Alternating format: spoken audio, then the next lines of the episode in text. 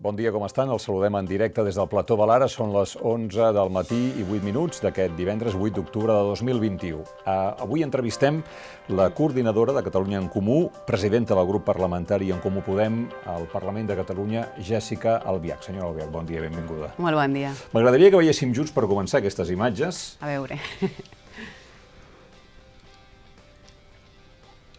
Una passejada plàcida, amb ocellets de fons Sí. i plataners per les avingudes dels jardins del Palau de la Moncloa, Pedro Sánchez i la vicepresidenta Yolanda Díaz escenificant, fins i tot la vicepresidenta vestida de blanc, eh, un acord Sí. eh, pels eh, pressupostos que després s'hauran de negociar al Congrés i fins i tot no, més enllà de la passejada, una trobada, una reunió, normalment aquesta és una imatge que veiem la del, la de les, la del saló Hmm. eh, del president amb els seus convidats, però no pas amb membres del seu govern. No? Va, la sanificació en tota regla, Sí, eh? que el PSOE i Unides Podemos s'han posat d'acord pels pressupostos i vostè doncs, deu estar encantada de veure-ho.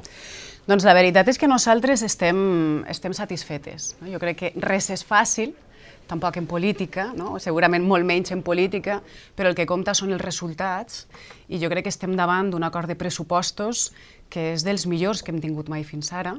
Eh, són uns pressupostos que són expansius, que més són inclusius, que estan centrats en la recuperació econòmica, però no només en recuperar-nos, sinó també en transformar tot allò que el nostre país doncs, necessita canviar per posar-se a l'avantguarda, per fer front a, a l'emergència climàtica. Són uns pressupostos, a més, amb una visió de gènere doncs, doncs forta, que demostra que se pot un, sortir de la crisi, recuperar de la crisi d'una manera molt diferent de la que es va fer fa 10 anys, i sobretot també que té molt enfocats quins són els objectius. No? D'una banda, reduir els índexs d'atur per arribar al 14%, eh, també està molt centrada en la gent gran, en tot el tema de les pensions, actualitzar-les a, a l'IPC, però no només això, sinó també eliminar el factor de sostenibilitat.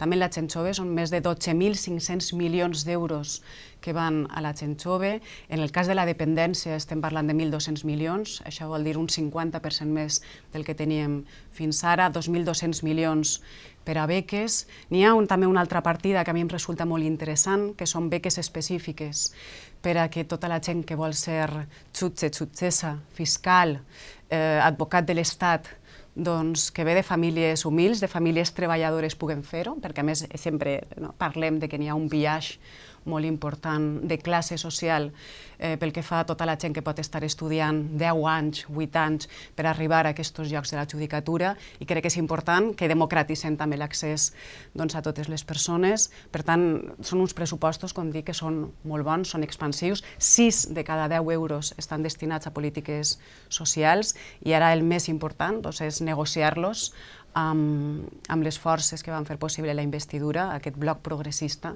per seguir, per seguir avançant, perquè a més, una de les altres coses que també hem aconseguit en aquests pressupostos és la llei de regulació de lloguers. No? Una llei doncs, que suposa un canvi de paradigma absolut del que teníem fins ara. No? Durant 40 anys en el nostre país, tot el que estava relacionat amb l'habitatge eh, doncs, acabava involucrant-se en casos de corrupció, en especulació, en pelotazo urbanístico, i ara doncs, comencem a defensar l'habitatge com el que és, que no és un negoci, sinó que és un dret. I en aquest sentit doncs, avancem cap a aquesta regulació de lloguers. Bueno, Pablo Casado ja ha dit que ho portarà al Tribunal Constitucional i que això és poc menys que la cancel·lació del dret a la propietat privada. Però ja sabem quin tipus d'oposició està fent el Partit Popular. I a més jo vull deixar una idea molt clara, i és que quan ataquen la llei de regulació de lloguers, quan ataquen, per exemple, que nosaltres posem topall als beneficis de les elèctriques, no estan anant en contra del govern de coalició, estan anant en contra dels drets de la ciutadania en coses que són tan bàsiques com és l'accés a l'energia o com és tindre un sostre digne on viure. D'aquests pressupostos eh, que hi van acordar PSOE i Unides Podemos, quina part és atribuïble a Unides Podemos? I en concret el lideratge de Yolanda Díaz, que s'estrenava després de la dimissió de Pablo Iglesias. Doncs mira, clarament i no, no et revelaré cap sorpresa, aquesta llei de regulació de lloguers ha sigut una de les coses que més hem batallat. Crec que és important també que no ens atribuïm exclusivament el mèrit a nosaltres. Ha hagut entitats, ciutadania organitzada que ha estat empenyent per tindre una llei de regulació de lloguers. Catalunya va ser pionera, va estar a l'avantguarda i ara hem aconseguit traslladar doncs, aquesta, aquest canvi de paradigma que implica aquesta llei al govern el govern de l'Estat, però no només això, per exemple, el, xoc, el xec cultural dels 400 euros per a la gent jove doncs, també és una de les mesures que nosaltres hem tirat endavant. Eh, mesures també com la del salari mínim, òbviament, doncs, també sabeu que, que és fruit de les negociacions que ha tirat endavant Yolanda Díaz, però no només això, sinó que en dependència també hem apretat, en el cas de la joventut doncs també, eh, més enllà d'ahir, jo crec que al final el que és més important és pensar, i el tema de les pensions, te pots imaginar que també, però més enllà d'això jo crec que és important que mirem la foto en el seu conjunt i que també tinguem present que això és el resultat d'un treball doncs, dels, dels diferents ministres. Però amb Yolanda Díaz hi ha menys soroll que amb Pablo Iglesias. Jo crec que en el cas eh, com, com te diria, crec que està molt bé que Yolanda tinga la seva pròpia personalitat. Eh, moltes vegades comparen no, el lideratge que exercia Pablo Iglesias amb el que exerceix Yolanda, i jo crec que les comparacions mai són bones. Per què? Perquè sense Pablo Iglesias no estaríem on estem. Jo vull recordar doncs, que Pablo ha posat no només eh, la cara, sinó que ha posat el cos, ha posat la seva família, s'ha obert en canal per poder arribar a on estem i crec que això és d'una immensa generositat i també la de saber reconèixer que n'hi ha un determinat moment, i això ho ha reconegut ell mateix, que segurament ara per tot el soroll que se generava al seu voltant, que no és que el generés Pablo, sinó que teníem una dreta i una extrema dreta que l'havia convertit en, el princip en la principal diana de tots els atacs, doncs estava, pot ser perjudicant més que ajudant i que a més ella ara pot ser útil des d'altres llocs. No? I en el cas de Yolanda, jo crec que està molt bé eh, per al lideratge que necessitem ara mateix. I està molt bé, a més, que ella vulgui fer les coses a la seva manera. No? Sempre volem que la persona que succeeix a l'anterior... discreta? Doncs Yolanda és una persona molt discreta, és una persona que, com ha demostrat en el Ministeri de Treball, li agrada fer les coses des del diàleg social, i aquesta capacitat de diàleg i d'entesa, en cap cas, jo crec que està allunyada de la seva fermesa i dels principis que ella defensa. Ella ve d'una tradició sindicalista i, per tant, l'acord és el principal ele element de, de la seva manera de fer i, a més, jo crec que no podem oblidar tampoc que és gallega i que, per tant, té una sensibilitat que va més enllà del madridisme que moltes vegades no, ho acaba absorbint tot. Com que la felicitat mai no és completa, resulta que ha anat a coincidir l'augment del preu de l'energia amb el govern més progressista de la història. I això deu ser una frustració molt gran per vostès de veure que la notícia cada dia és avui nou rècord del preu de la llum. Sí. Amb això sí que no hi poden fer res. Doncs mira, estem fent coses, és important també eh, la feina que està fent el nostre, bueno, a més això, el govern també ho treballarà des d'Europa, perquè no és un problema que està patint exclusivament eh, Espanya, no? l'Estat, eh, però sí que hem començat a fer coses. Un, per un costat s'han pres mesures que són de xoc, com és la rebaixa de, del preu a través de la rebaixa fiscal no? que paguen els contribuents, però no només això, sinó que també s'ha topat el preu del gas. El que està passant ara mateixa és que aquí el que estem pagant és el preu de les renovables, que són les més barates de produir, però no només les renovables, sinó hi ha quatre fonts d'energia, no? les, les renovables, el sector hidroelèctric, eh, les nuclears i el gas. El gas és el més car de produir, perquè a més ha de pagar per emissions. Doncs ara mateix estem pagant les altres tres fonts d'energia al mateix preu que el gas. Això és una barbaritat i és el que li diem els beneficis caiguts del cel. Per tant, això són mesures estructurals que nosaltres hem de canviar, ja n'hi ha un decret en el qual s'està treballant, però no només això, sinó que també necessitem una, una energètica pública, com ja tenim a Barcelona de manera pionera.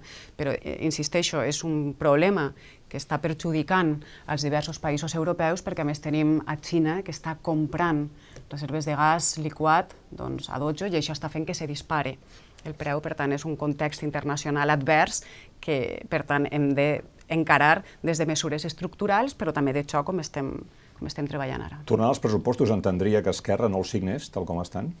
Jo crec que són uns pressupostos difícilment no signables, no? perquè a més en el cas dels pressupostos, per exemple per Catalunya, també contempla el retornament del pagament de l'IVA, no? que el Partit Popular en el seu moment, estem parlant de més de 700 milions, doncs eh, ens va negar que portaria, però no només això, sinó que també inclouen, per exemple, la disposició addicional tercera de l'Estatut, que són totes les inversions en infraestructures que durant aquests anys s'haurien d'haver fet a Catalunya i no s'han fet, doncs ara comencen a retornar-se aquests diners. Bueno, Esquerra el que diu és, o, o, o el que dona a entendre Rufián quan diu s'han de suar el suport mm. d'Esquerra de, als comptes del govern espanyol és eh, la taula de diàleg. Que dongui fruits. Jo no sé si s'està referint a la taula del diàleg. Jo crec que, independentment dels pressupostos, la taula del diàleg ha de donar fruits.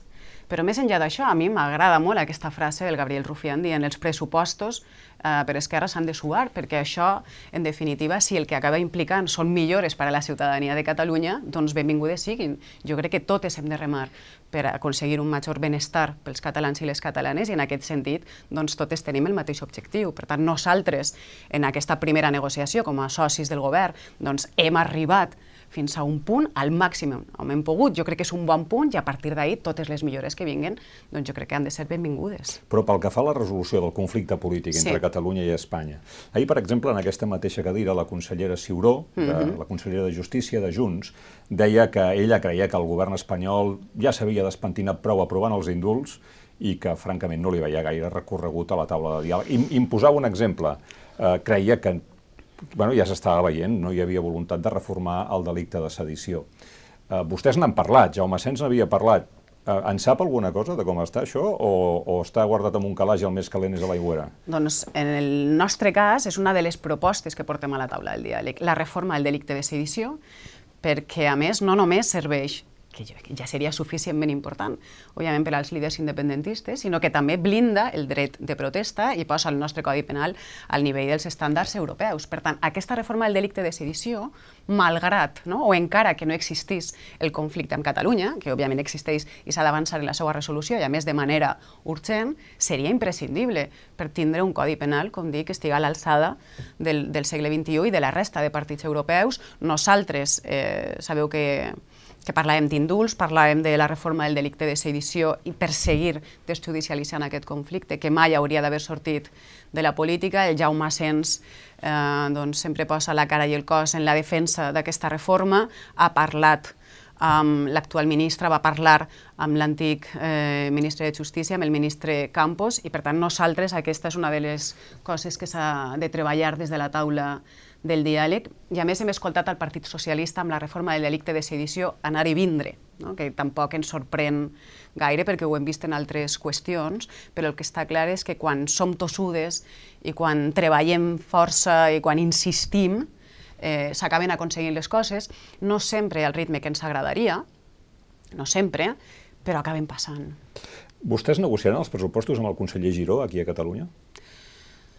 Doncs nosaltres vam parlar amb el conseller Giró abans de l'estiu, va fer una ronda amb tots els grups parlamentaris, ell directament ens va dir que, que el seu soci prioritari era la CUP i que era amb la CUP amb qui volia treure aquests, aquests pressupostos, que de totes maneres ens mantindria informats, que ens diria alguna cosa després de la Mercè.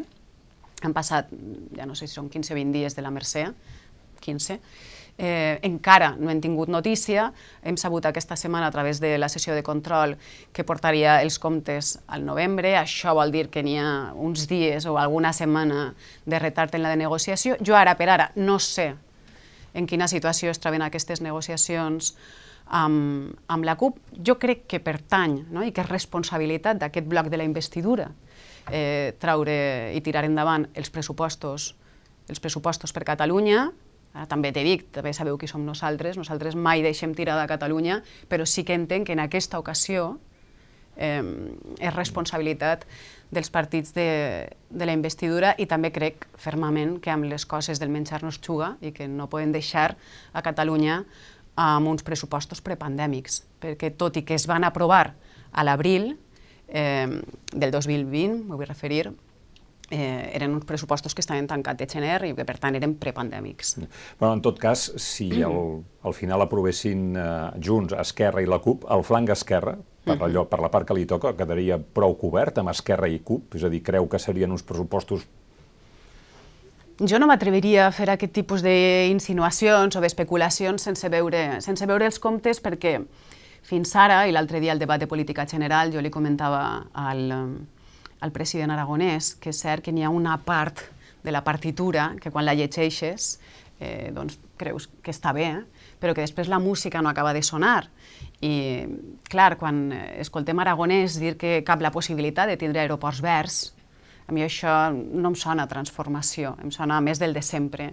Quan defensa amb els ulls tancats uns Jocs Olímpics d'hivern a la Mediterrània, segle XXI, per dins de 10 anys, quan no sabem ni si tindrem neu, eh, doncs a mi no em sona això, la, la transformació. Tampoc, eh? si, si, si, I quan parlem, de, i quan parlem del hard rock, no? del projecte del Barcelona World al Camp de Tarragona, em sona al de sempre, a continuisme. Per tant, eh, jo no m'atreviria a anticipar si aquests pressupostos seran uns pressupostos progressistes o no. Vostès dimecres al Parlament van proposar un salari màxim català. Sí. Com ho concreta això? És a dir, per exemple, hi hauria d'haver una diferència percentual eh, entre el salari mínim en una empresa i el salari màxim? Uh, sí, estem parlant d'un salari màxim català que el, del que va, eh, és que no sé si re, no reduiria només el salari màxim, que ara entraré, però per a mi la gran pregunta o el gran debat que ens hem de plantejar és quanta desigualtat és capaç de suportar un país. No? Tenim ara mateix que quan diem aquesta xifra, jo no sé si som conscients del que implica que un de cada tres nens està en situació de pobresa. A Catalunya, és que estem parlant d'aquest nivell, estem parlant de que n'hi ha al voltant d'un 15% de treballadors i de treballadores que, malgrat que cada dia van a la seva feina i fan un munt d'hores, són pobres. I, per tant, davant d'aquesta situació de desigualtat, crec que necessitem mesures que siguin innovadores. Necessitem uns bons pressupostos que blinden el que són els serveis públics, necessitem una redistribució de la riquesa, però també necessitem acabar amb anomalies com aquesta. I és, per exemple, Naturgy, el, un, els alts directius o l'alt directiu cobra 88 vegades més que el salari mig de l'empresa. És que estem parlant de 88 vegades més. Ferrovial, estem parlant que el que més cobra i el salari mig són 238 vegades més. Estem parlant de situacions escandaloses com aquesta. Per tant, nosaltres el que diem és, bueno, pensem i treballem quina és la ràtio cada ver entre el que més cobra i el que menys cobra d'una empresa.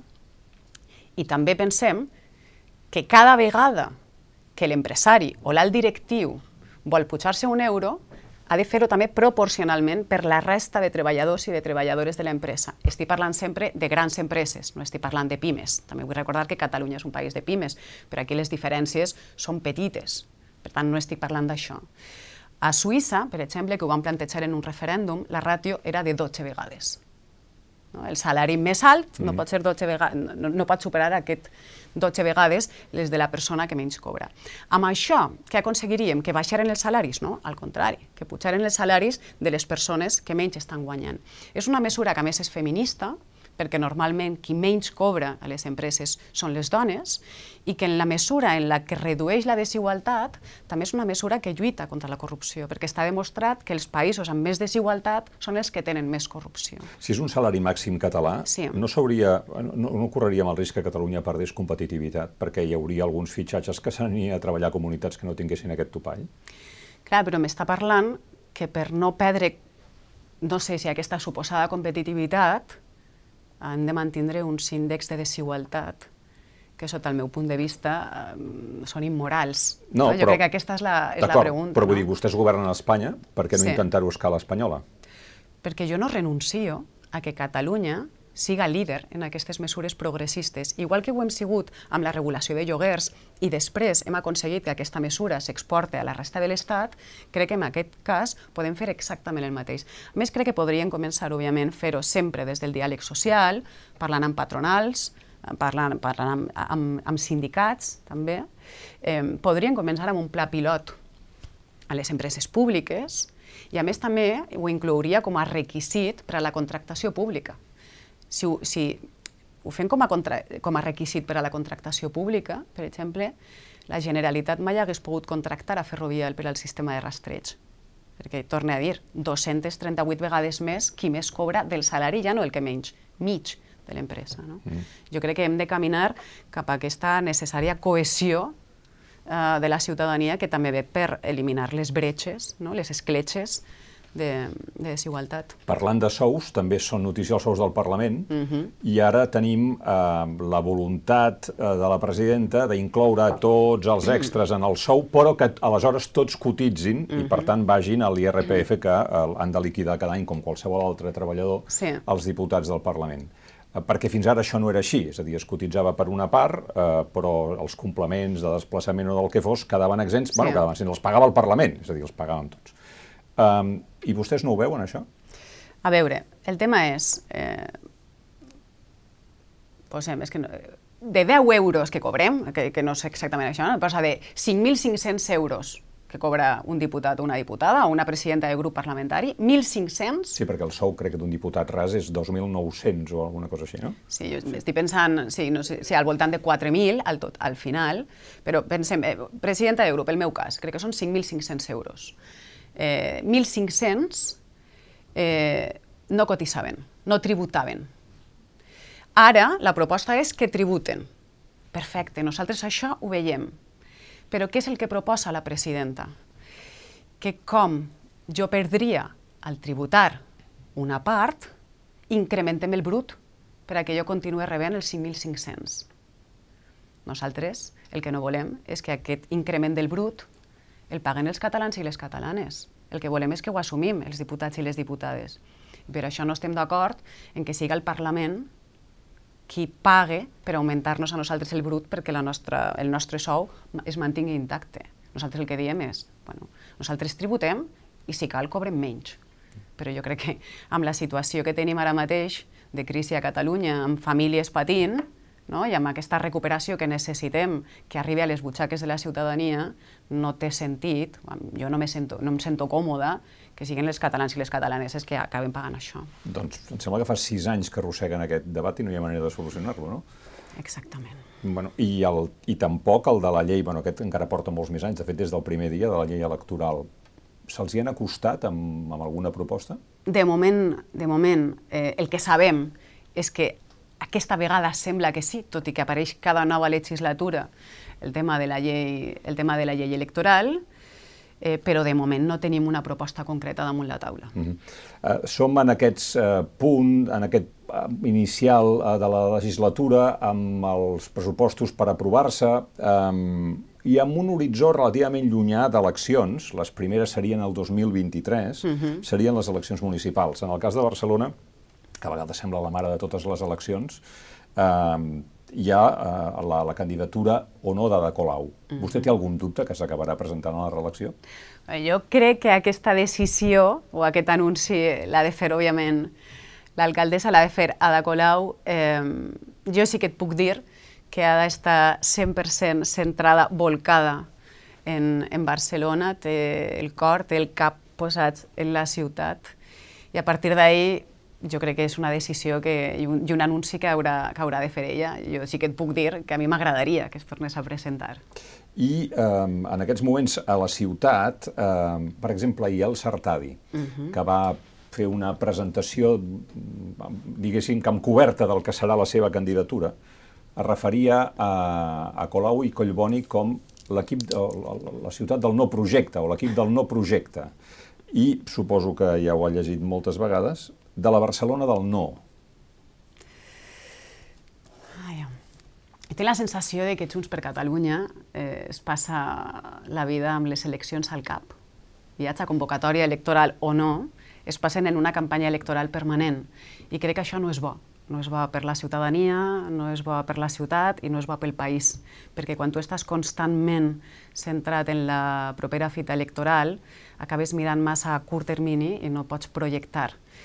És tan evident que nosaltres tenim projecte que la setmana passada el president del grup parlamentari de Junts, el senyor Batet, em deia que, els project, el, que el projecte de Junts i el projecte dels comuns eren antagònics. I jo li vaig dir, senyor Batet, normalment vostè i jo no estem d'acord gairebé amb res, però aquesta vegada li he de donar la raó. Són projectes antagònics i és la manera de reconèixer que ells segurament tenen un projecte i que nosaltres tenim un altre. No? El seu projecte passa pels Jocs Olímpics d'hivern, per l'ampliació de l'aeroport, per Barcelona Wall i el nostre projecte, òbviament, passa per les superilles, passa pel tramvia per la Diagonal, passa pel protegim les escoles i que la ciutadania doncs, es pugui reapropiar de la seva ciutat i també passa per una nova economia que està basada en la ciència, en la recerca, en la innovació. I en aquest sentit, eh, doncs jo crec que, que el que demostra aquesta presentació de, del Sartadi és que ells estan sempre pensant en la propera fita electoral i també bueno, pues que fan gala d'un cert oportunisme. Jo crec que no estan mirant a llarg termini i jo crec que ara el que haurien d'estar pensant és en com fer una oposició que siga constructiva i en la necessitat que té la ciutat de tindre també uns pressupostos. No? El que passa que la política és molt complicada i que vostès tinguin projectes antagònics, mm. miri, uns que estaven a favor de l'ampliació de l'aeroport eren el PSC, era Jaume Collboni, i bé que hi governa de Colau amb ell. Jo crec que quan comença a haver transformacions, quan comença a haver canvis, eh, n'hi ha gent que té por. N'hi ha gent que té por davant de les transformacions, doncs perquè té por de quedar-se enrere, i jo crec que també n'hi ha gent que té por perquè tenen, bueno, tenen pànic a, a perdre els seus privilegis. I jo els diria a tots aquells que tenen por, ja siga perquè tenen por de quedar-se enrere o tenen por a, a perdre els privilegis. No? Jo crec que els privilegis comencen a ser cosa del passat i estem en una, en una societat on hem de caminar cap a, cap a la igualtat i sobretot que quan el món es mou i tu et quedes aturat, no et quedes aturat, en realitat t'estàs quedant enrere i vas perdent posicions. I tenim una Unió Europea que ens està marcant doncs, uns objectius per fer front a l'emergència climàtica. Eh, la pandèmia també ens ha ensenyat coses, hem fet aprenentatges, aquesta necessitat de reapropiar-nos de l'espai urbà, de que les ciutats estiguen pensades pels veïns i per les veïnes, aquesta necessitat de transformar l'economia i sobretot també que necessitem segurament menys avions i més trens.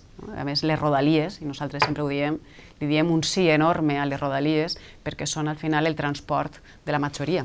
Ja. Però en aquest sentit, ha trobat excessiva, desproporcionada, fins i tot salvatge, la vaga de maquinistes?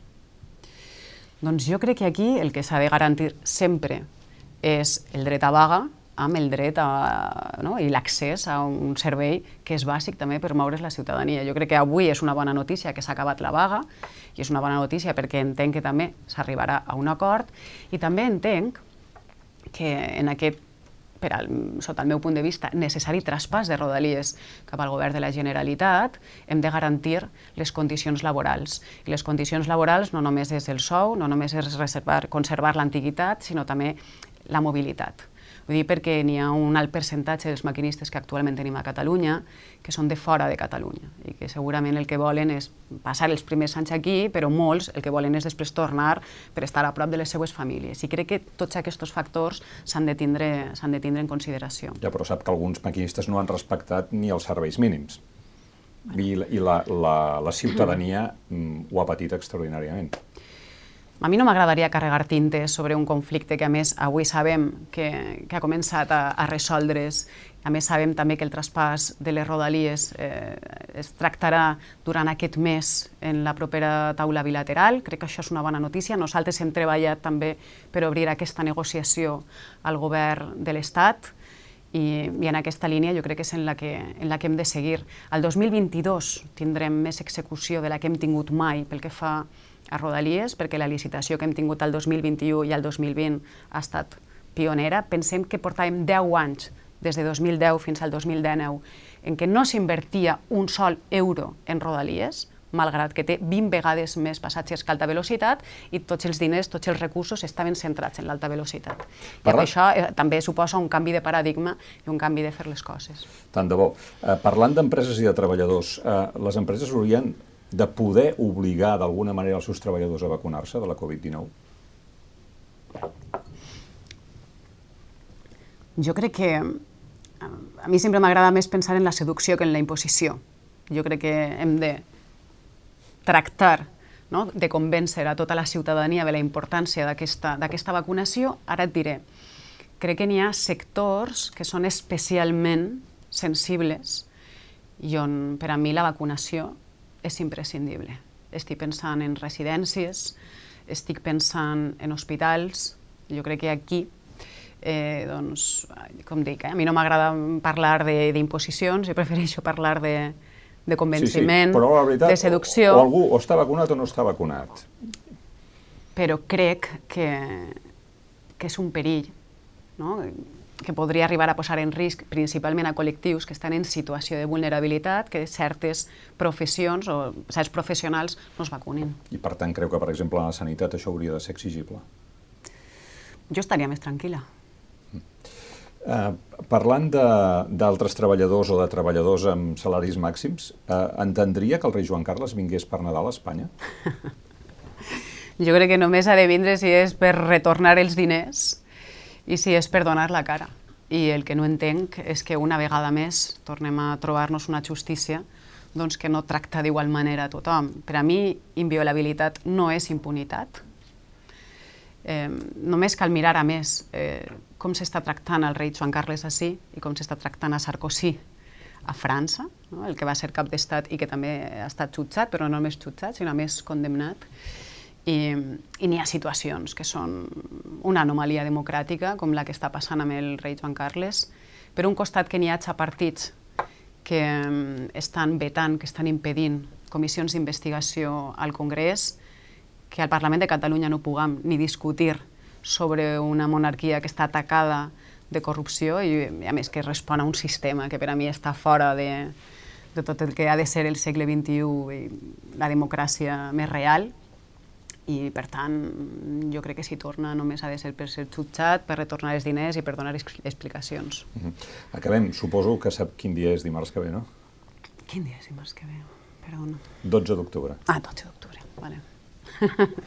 Què fem amb el monument a Colón? Me vas a fer ahí la, la pregunteta de marras, eh? No, no, ja va quedar clar que sí, però que després, el, com era, el, el contextualitzarem, no? O el...